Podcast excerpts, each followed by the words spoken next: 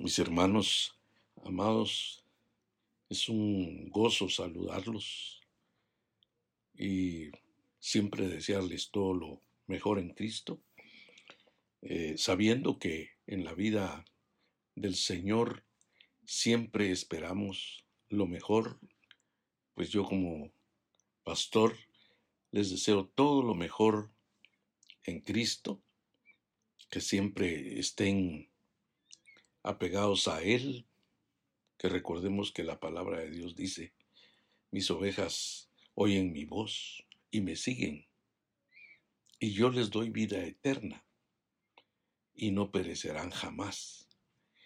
Son palabras, mis hermanos, que son verdaderas del gran pastor, del buen pastor.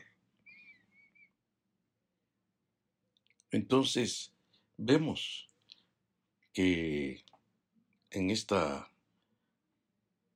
en esta ocasión el Señor sigue hablando, alzando su voz para que cada uno de ustedes pues siga oyendo esa voz maravillosa del Señor, que es su palabra. Por eso, mis hermanos, pues eh, yo como pastor me he preocupado de que ustedes en medio de, toda esta prueba que ha venido al mundo, eh, pues eh, sigan siendo alentados por la palabra de Dios, exhortados, porque la exhortación es como un aliento para toda la iglesia. Y por eso es que, pues el Señor ha puesto en mi corazón seguir hablando o compartiendo la palabra de Dios.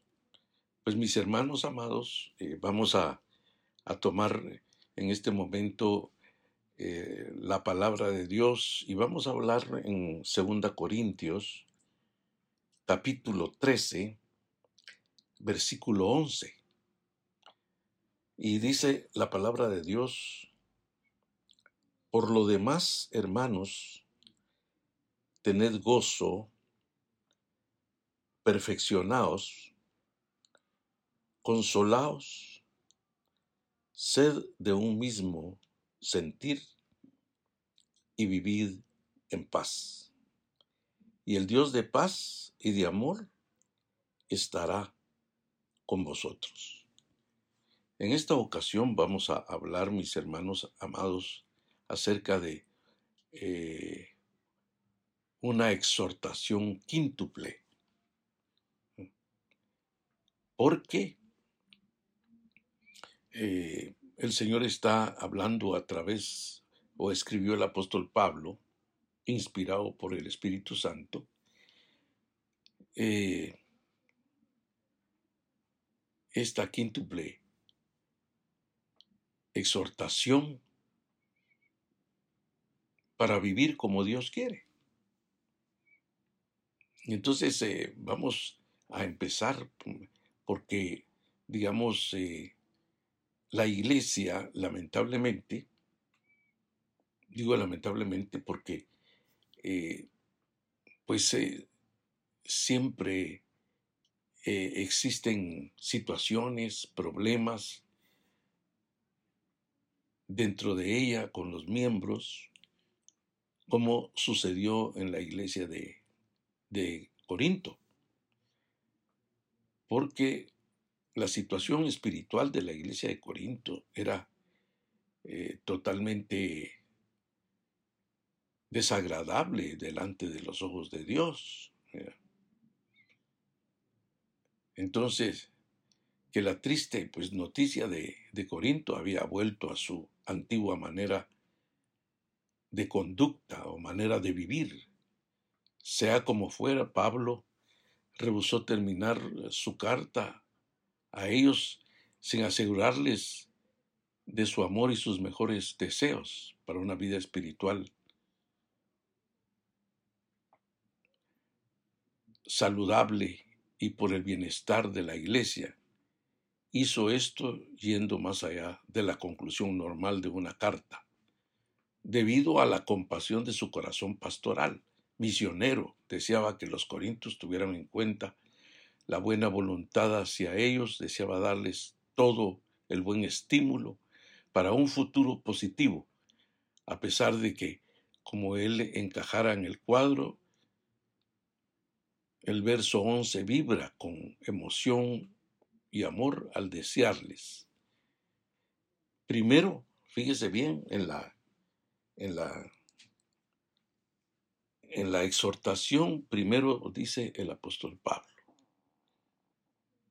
o el Señor mismo, que es su palabra. Por lo demás, hermanos, recordemos que la iglesia es formada de hermanos. Está hablando a la iglesia y hoy en día también está hablando a la iglesia, porque estas palabras quedaron hoy para nosotros. Y entonces eh, el Señor dice, por lo demás, hermanos, tened gozo, dice, tened gozo. En la versión Reina Valera actualizada, dice la palabra, hermanos, regocijaos. que es lo mismo,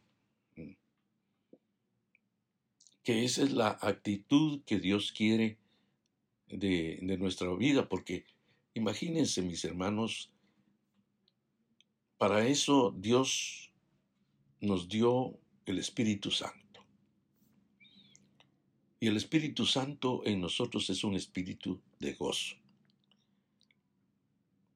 Entonces el Señor exhorta pues a que a que como tenemos al Espíritu Santo de gozo, al Espíritu Santo que es un espíritu de gozo, eh, pues quiere, nos, nos exhorta a tener gozo en el Señor, en el Señor. Porque así dice Filipenses, gozaos en el Señor y otras veces os digo, regocijaos. Eso es lo más eh, precioso que el Señor nos, eh, nos pueda estar aconsejando en este momento.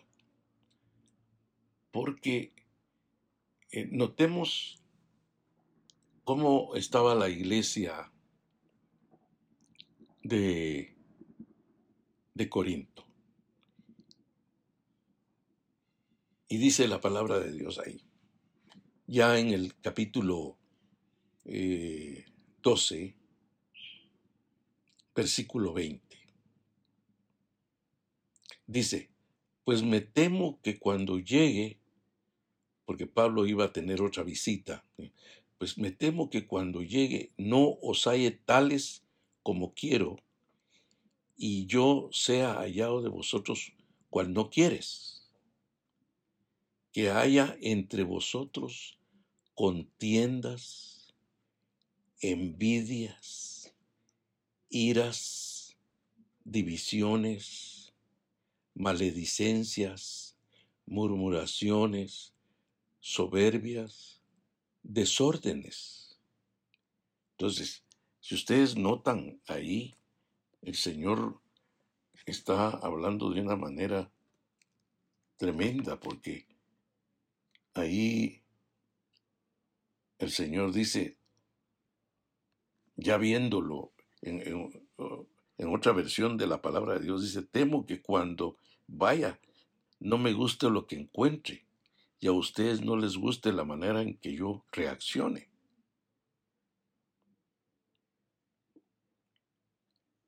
Y, dice ahí, temo que haya entre ustedes pleitos, envidias, iras, divisiones, chismes, murmuraciones, soberbias, desunión. Y dice, sí, temo que cuando vaya Dios me haga sentirme avergonzado de ustedes y tenga que sufrir y llorar porque muchos de los que pecaron estén convertidos en pecadores tan corrompidos que no les importa ya las perversidades cometidas, ni la impureza, ni la concupiscencia, ni la inmoralidad. Entonces, notemos que la iglesia de Corinto estaba eh, en esa situación. Pablo tenía hasta el temor de que cuando él llegara a encontrar a todo eso, porque ya los conocía por el asunto que eh, se encuentra en Primera Corintios también. Porque fue una, Primera Corintios fue eh, una carta donde el apóstol Pablo los les habló fuerte. Pero que dice el capítulo 7 de Segunda Corintios que, que esa palabra fuerte fue para arrepentimiento, para salvación, para que ellos salieran de esa condición. Entonces, por eso es de que, digamos, en la, esa exhortación quíntuple, lo primero que le dice es de tener gozo, porque cuando, donde hay pleitos, ahí no hay gozo. Ahí eh, hay peleas. Y eso es lo tremendo, porque eso es lo que voy a volverlo a, repetir, donde dice, pero me temo que quizás cuando llegue no os haya tales como quiero, y que yo sea hallado por vosotros tal como no queréis. Temo que haya entre vosotros contiendas, celos, iras, enojos, disensiones, calumnias, murmuraciones, insolencias y desórdenes. Temo que cuando vuelva Dios me humille entre vosotros y yo tenga que llorar por muchos que antes han pecado y no se han arrepentido de los actos de impureza, inmoralidad sexual y libertinaje que habéis cometido. Entonces, era una iglesia que estaba en esa situación. Era una situación espiritual caótica. Y era gente que Dios los había salvado, que los había visitado. Y así hay iglesias hoy creyentes de que el Señor los ha visitado, el Señor los ha bendecido, pero que se han descuidado y están viviendo esa clase de vida espiritual y entonces donde hay eh, libertinaje, donde hay este, actos de impureza sexual, donde hay pleitos, donde hay contiendas, donde hay iras, enojos, ahí no existe el gozo para nada. Ahí, como dice un pasaje de la palabra de Dios, ahí va a existir confusión, confusión. Y tenemos que entender eso, mis hermanos amados, porque ya este, se pierde, se pierde la alegría en los hogares. Se pierde totalmente la alegría porque no hay acuerdos, donde hay ira, donde hay enojo, y ya se pierde todo eso.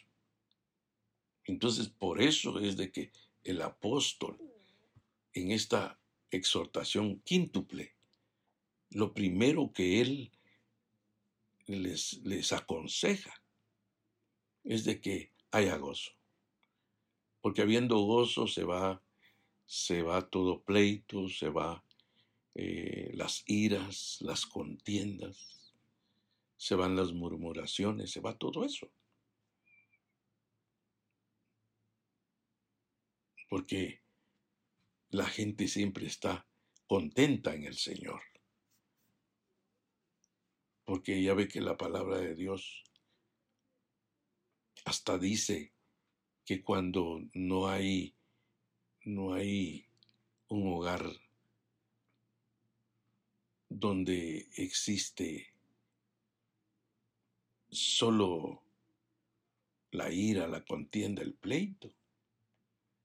Ahí existe la confusión. Y entonces, ya todos confundidos, el enemigo se aprovecha, que es Satanás, para afectar ese hogar. Porque ya ven que Jesús dijo, el ladrón no viene solo para hurtar, sino también para matar y destruir. Destruir las vidas, destruir los hogares. Entonces, qué tremendo porque eh, sucede que hay hogares cuando se sientan a comer, la mesa es para comer y para tener comunión, pero hay hogares donde, donde solo existe la rivalidad, el pleito, cuando se sientan a comer. Entonces, por eso es de que hay muchos hogares que ya no comen juntos, comen separados. Y ese es el gran problema que sucede en las iglesias y también entre los hermanos en las iglesias. Llegar a una iglesia donde se está alabando a Dios y la persona llega enojada, llega molesta, llega... No puede ni orar, no puede ni... Y hay gente que dice, ¿para qué voy a ir a la iglesia si, si estoy enojado, si estoy eh, eh, me peleé con mi esposo o me peleé con mi esposa. Entonces, eso trae definitivamente eh, la discordia.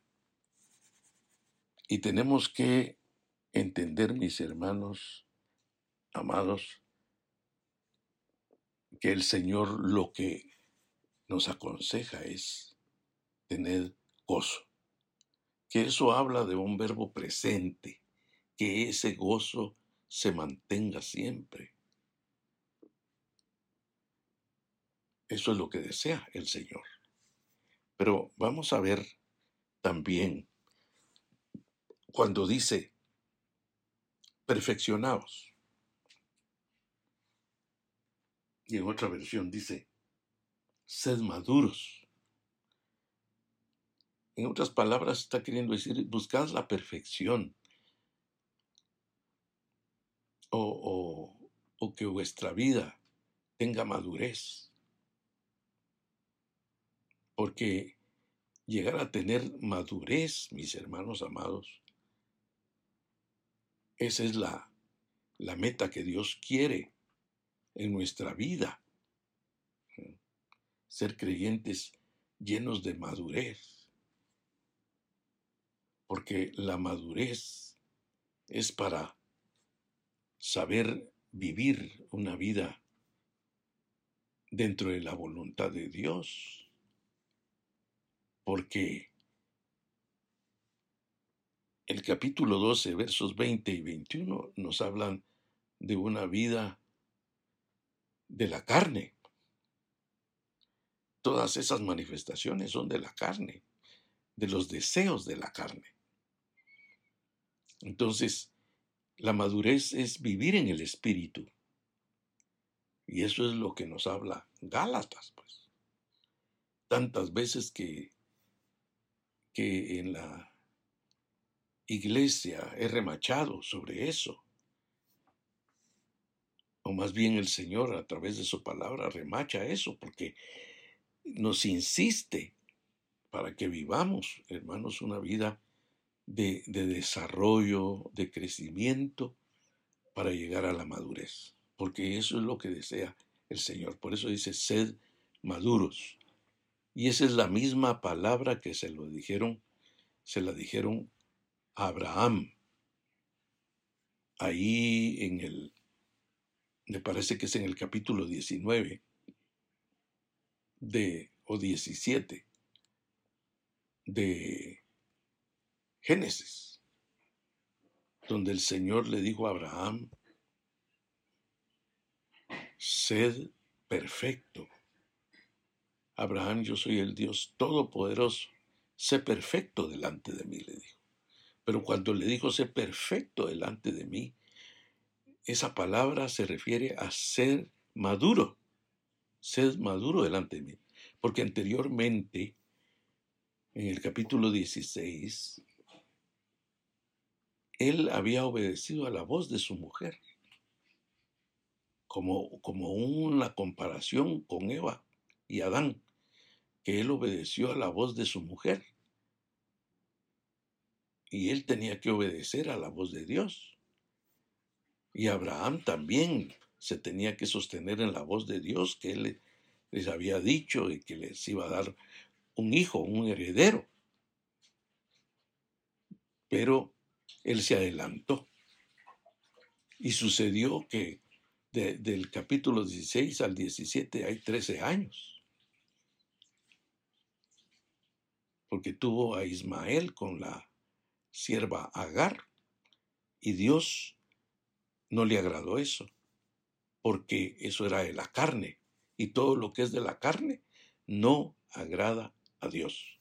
Entonces Abraham se adelantó Dios le había prometido, Dios le había dicho.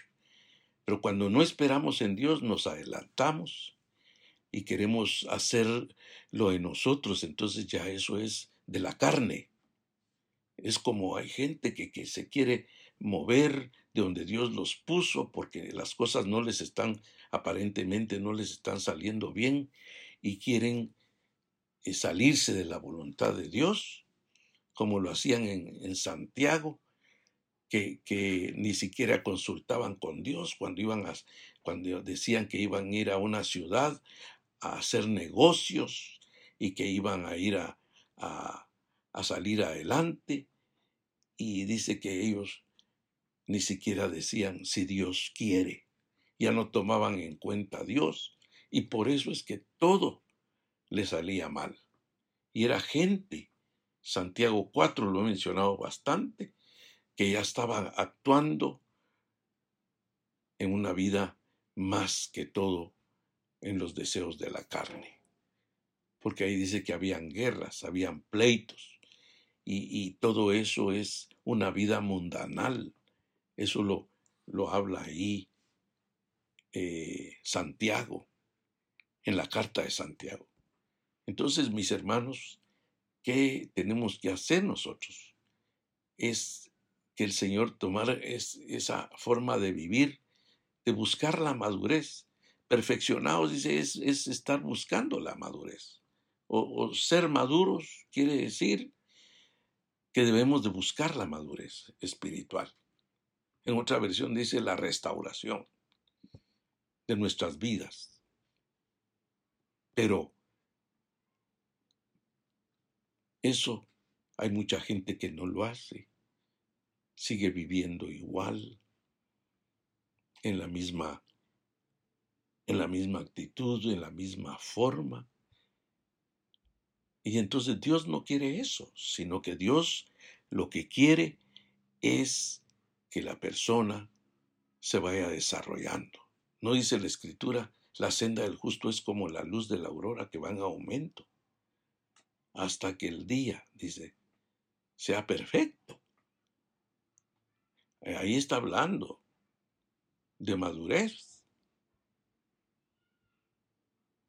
Entonces, eso es lo que Dios nos habla en esta tarde o en esta hora, mis hermanos. Entonces, tenemos que entender sobre eso. Entonces, la tercera, la tercera exhortación es consolados. Eso nos habla la palabra del Señor, buscar la consolación. Es consuélense unos a otros. Yo estaba viendo en la palabra del Señor, estaba viendo en esta tarde, donde dice, en el capítulo, capítulo 45 de Génesis cómo José consuela a sus hermanos. dice, no podía ya José contenerse, 45 de Génesis, delante de todos los que estaban al lado suyo. Y clamó a hacer salir de mi presencia a todos, y no quedó nadie con él al darse a conocer José a sus hermanos. Entonces se dio a llorar a gritos, y oyeron los egipcios y oyó también la casa de Faraón. Qué escena más tremenda. Y dijo José a sus hermanos, yo soy José. ¿Vive aún mi padre? Y sus hermanos no pudieron responderle porque estaban turbados delante de él. Entonces dijo José a sus hermanos, acercaos ahora a mí. Y ellos se acercaron. Y él dijo, yo soy José, vuestro hermano, el que vendisteis para Egipto. Ahora pues, no os entristezcáis, ni os pese de haberme vendido acá, porque para preservación de vida me envió Dios delante de vosotros. Noten eso, Dios a través de José estaba consolando a sus hermanos. Y eso que sus hermanos le habían hecho daño a él. Pero todo eso Dios lo había permitido, pero era para que José fuera a Egipto y en Egipto llevara a cabo el propósito que él tenía, o sea, que, Dios tenía. Pero José consuela a sus hermanos, porque les dice, ahora pues no os entristezcáis, ni os pese de haberme vendido acá. O sea que cuando una persona tiene tristeza, necesita consolación. No necesita que le vayan a llamar la atención o que, o que lo regañen o que le hablen fuerte. No, sino necesita una palabra de consolación, como eh, en, en un funeral. La gente está triste porque el ser querido ha fallecido. Y la separación y todo. Hay tristeza. Pero mire cómo este hombre les dio palabras de consolación. Y eso que él se fue a llorar, se encerró a llorar y oyeron los gritos cuando él lloraba por, por sus hermanos. Y entonces viene el verso 6 y dice, pues ya ha habido dos años de hambre en medio de la tierra Y nosotros llevamos un año de pandemia, mis hermanos. No sé cuánto tiempo vamos a estar más, pero mire, aquí fueron, ya llevaban dos años y, y tenían que ser siete años de las vacas flacas. Pues ya ha habido dos años de hambre en medio de la tierra y aún quedan cinco años en los cuales ni habrá arada ni ciega, dice. O sea, como quien dice, no va a haber provisión. Y en el verso 7 dice, y Dios me envió delante de vosotros para preservaros posteridad sobre la tierra y para daros vida por medio de gran liberación. Esas palabras estaban consolando a sus hermanos. Así pues, no me enviasteis acá vosotros, sino Dios, que me ha puesto por padre de Faraón y por señor de toda su casa. Imagínense, me ha puesto por padre de Faraón y por señor de toda su casa y por gobernador en toda la tierra de Egipto. Qué tremendo, por señor de toda su casa, un gran administrador y gobernador en toda la tierra de Egipto daos prisa id a mi padre y decirle, así dice tu hijo José, Dios me ha puesto por Señor de todo Egipto. Ven a mí y no te detengas. O sea, eran palabras de consolación, mis hermanos. Y habitarás en la tierra de Gosén, estarás cerca de mí, tú y tus hijos, y los hijos de tus hijos, tus ganados, tus vacas y todo lo que tienes. Y ahí te alimentaré, pues aún que están cinco años de hambre, o dan cinco años de hambre para que no perezcas de pobreza, tú y tu casa y todo lo que tienes. Noten ese mensaje de consolación, hermano, y cuánto nosotros en medio de esta pandemia no necesitamos esa consolación donde eh, diga, mira, no va a faltar eh, el alimento, faltan cinco años, a nosotros no sé cuántos años o, cuánto tiempo va a ser de esta pandemia, pero eh, dice, los voy a alimentar. Y ahí te alimentaré, pues aunque dan cinco años de hambre, para que no perezcas de pobreza, tú y tu casa y todo lo que tienes. Qué maravilla, mis hermanos. O sea, y, y, viene José y dice en el verso 14, y se echó sobre el cuello de Benjamín, su hermano, y lloró. También Benjamín lloró sobre su cuello y besó a todos sus hermanos, lloró y sobre ellos, y después sus hermanos hablaron con él. O sea, con lágrimas los consoló. Y también él se consoló por la grandeza que estaba viendo, el propósito que estaba viendo, en que el Señor había hecho todo eso. Y dice en el verso 16, y se oyó la noticia en la casa de Faraón diciendo los hermanos de José han venido, y esto agradó en los ojos de Faraón, de sus siervos.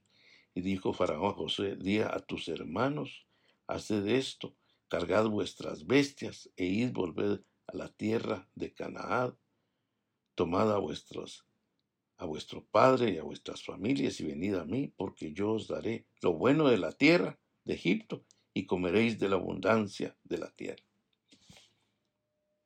Qué maravilloso.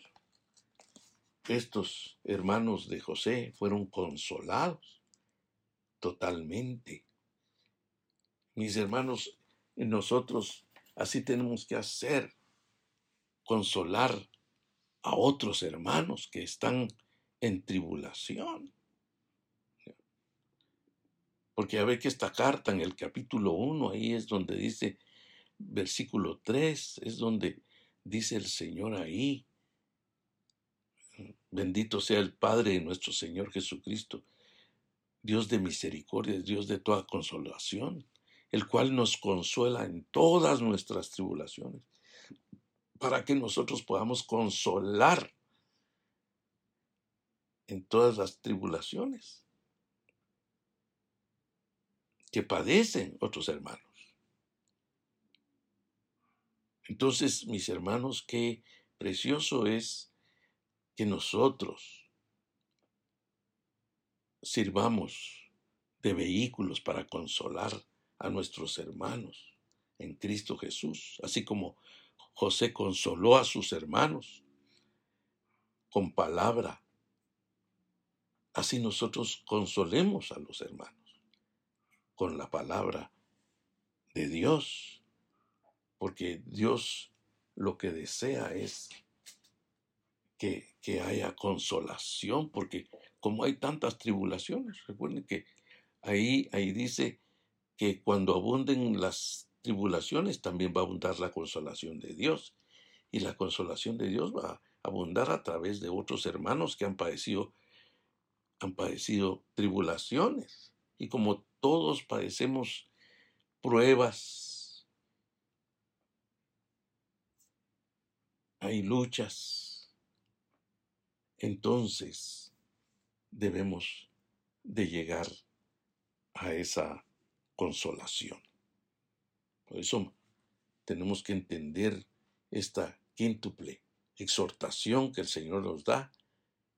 Y también dice, sed de un mismo sentir.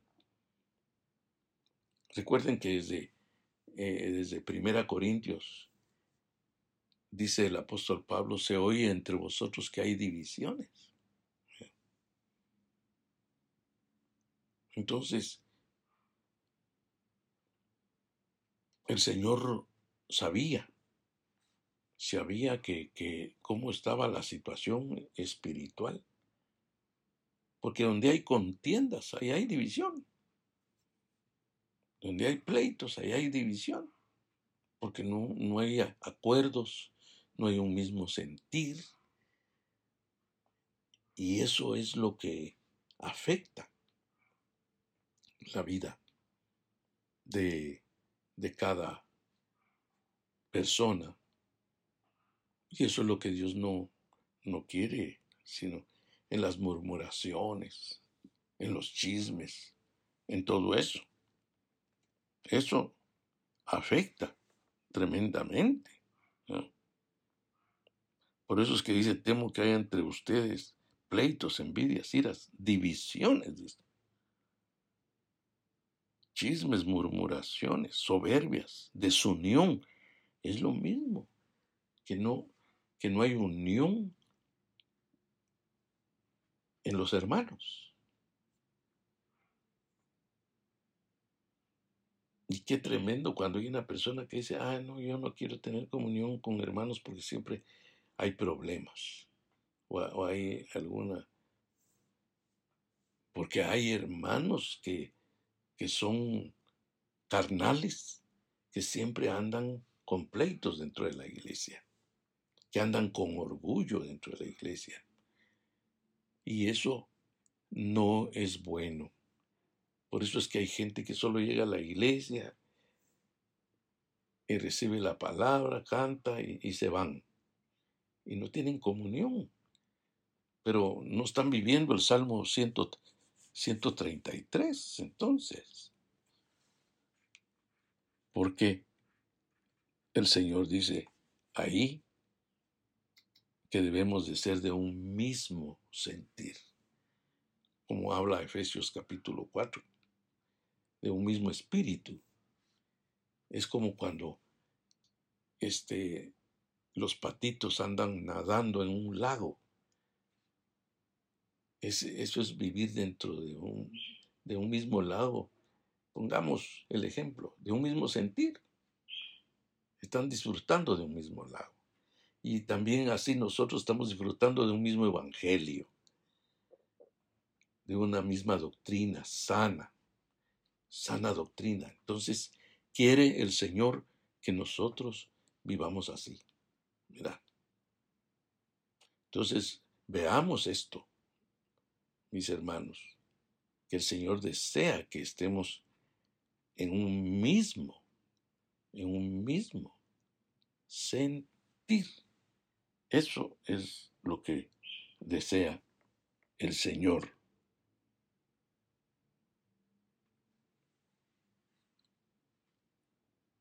Eso es lo que desea nuestro Padre Celestial, que haya armonía entre nosotros. Ese mismo sentir es armonía. Así que entendamos bien nosotros la palabra, no seamos soberbios, desobedientes, mis hermanos, sino que entendamos. Y, mire lo que dice ya de último, y dice, y vivid en paz. Y vivid en paz. Todos esos verbos es vivir, es, es de, de hoy. ¿Cómo debemos, de vivir? no, vuelvo a repetir, no en, no en soberbias, no en envidias, no en pleitos, no en divisiones, no en chismes, las murmuraciones, porque los chismes dan problemas los chismes. Y hay gente que anda en la chismología. Y eso trae problemas dentro de los hermanos en Cristo. Porque así dice Proverbios, el que anda en chismes descubre secretos. Porque si hay una hermana que le contó a otra hermana una intimidad y esto lo va a contar a los demás y se riega, ahí es donde ese el chisme hace que descubra ese secreto que, que la hermana tenía o el hermano tenía en su corazón. No, mis hermanos, como decimos aquí en Guatemala, todo se riega, pero es por el chisme. Entonces tenemos que aprender. Tenemos que aprender, eh, eh, eso es lo que quiere el Señor, vivir en paz, en paz, porque Dios es un Dios de paz. Por eso es que este, en, este, en este pasaje precioso, cuando dice vivir en paz, es que no quiere ninguna guerra, no quiere ningún pleito el Señor entre nosotros, como cuando Pablo exhortó a Evodia y a Sintique que fueran de un mismo sentir, de un mismo sentir, y que hasta el pastor de la iglesia le dijo atiéndelas para que ellas eh, vuelvan a la armonía. Lo que hay Evodias y Sintiques en la iglesia que no se hablan, se han peleado, no son de un mismo sentir. Y estas hermanas eran diaconisas, eran siervas de Dios que servían en la iglesia. Y así hay siervas de Dios que están en esa condición. Y Dios no quiere eso, sino que vivamos en paz, dice la palabra de Dios.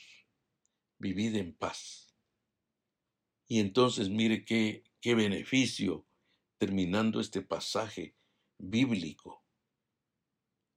Dice, ahí, dice, y el Dios de paz y de amor estará con vosotros. Como quien dice, si ustedes viven en esa confusión de eh, como los versos del capítulo 12 de 2 Corintios, verso 20 y 21, de que Pablo hasta con temor iba, me temo de que cuando llegue ustedes eh, quieren encontrarlos así, o sea, que Pablo ya los conocía a estos, la condición en que se movían, la condición en que en que vivían en discordias, pleitos, desuniones. Y todo eso trae amargura el corazón.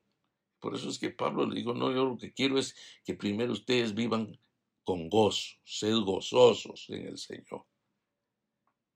Porque esa es la vida, la vida sana delante de Dios. Y que a Dios le agrada.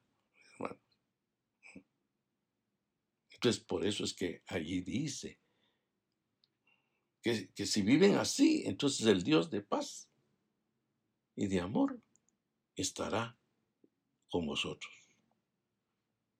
Como quien dice, los respaldará. Pero si hay esa vida de confusión, dentro de la confusión no va a estar el Señor ahí donde hay discordias, donde hay pleitos, donde también, como dice la segunda parte, ¿verdad? En la segunda parte, ahí menciona, donde dice, muchos que antes han pecado, dice, y no se han arrepentido. Porque hay gente que vive en la iglesia y, y llega a la iglesia y siguen viviendo en el pecado y no se han arrepentido del pecado. Y, dice, el que encubre sus pecados no prosperará, mas el que los confiesa y se aparta, este alcanzará misericordia. Entonces, había gente así,